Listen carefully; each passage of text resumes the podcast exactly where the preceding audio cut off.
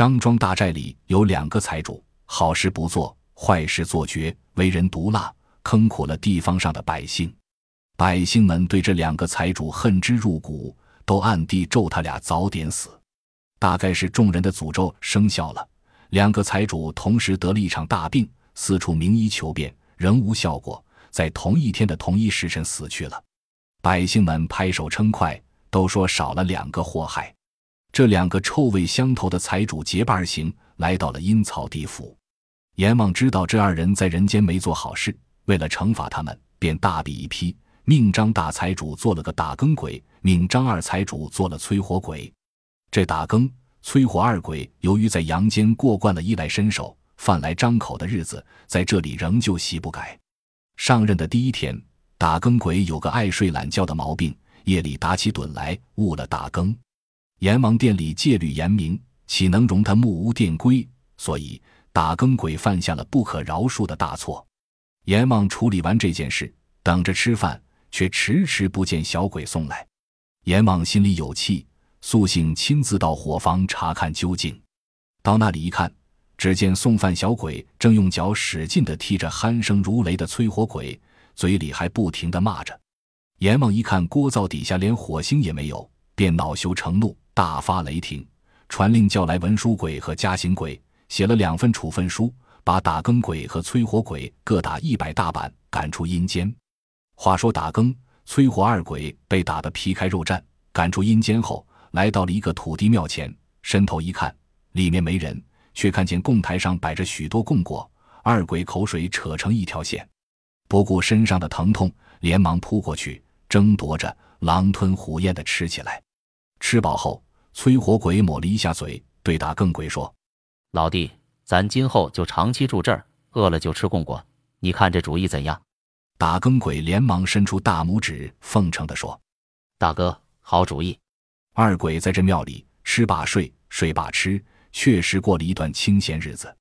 后来这地方大旱，百姓欠收，连自己吃的都没有，谁还有心思给土地爷上供呢？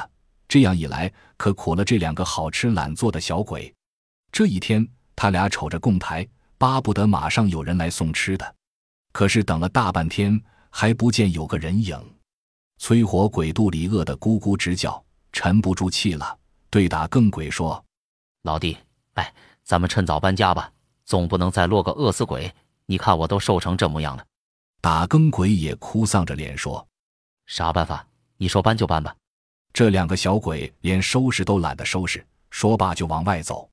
没想到和刚从外面回来的土地爷爷撞了个满怀。土地爷爷毕竟是上了年纪，一下子未站稳，向后倒去，压在了随后来的土地奶奶身上。两个懒鬼赶忙把土地爷爷奶奶扶起来。哟，这老头老婆摔得还真不轻呢，疼得直叫哎呦！土地爷爷老眼昏花。仔细瞅了一大会，还未分辨清面前二鬼的真面目。你这两个强盗，在光天化日之下，竟敢闯入我庙内偷东西！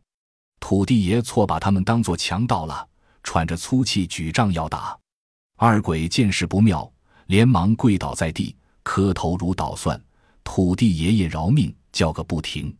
土地奶奶此时也不顾脸上的疼痛，连忙拉住了老伴。催火鬼一看土地爷爷放下了拐杖，才胆战心惊地讲出了事情的来龙去脉。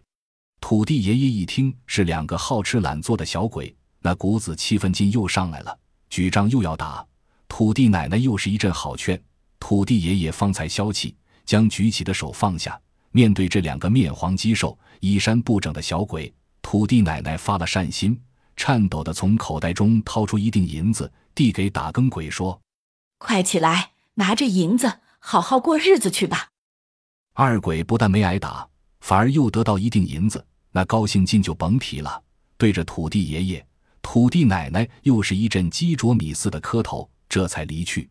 土地爷爷对土地奶奶说：“老伴，你做错了一件事啊。”土地奶奶却说：“等两天你就明白了。”再说二鬼得了银子后。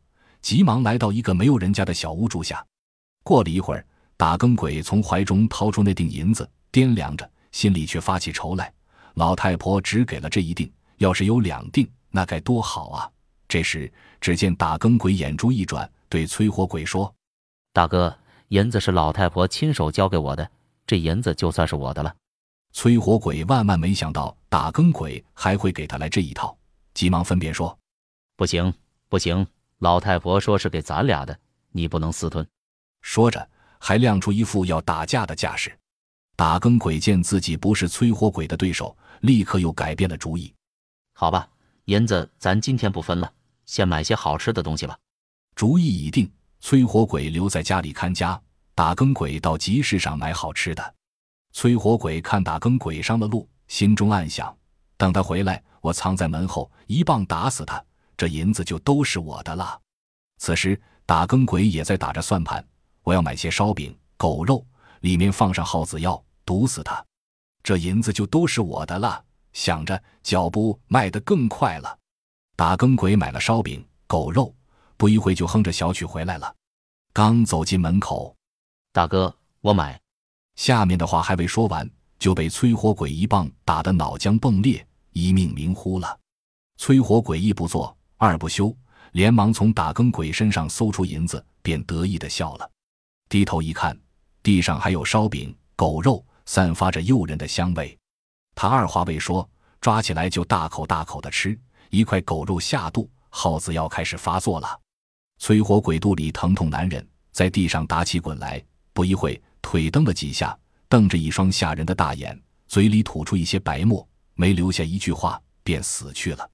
第二天，土地爷爷领着老伴路过这里，看到死去的这一对鬼，土地奶奶对老伴说：“你现在总该明白了吧？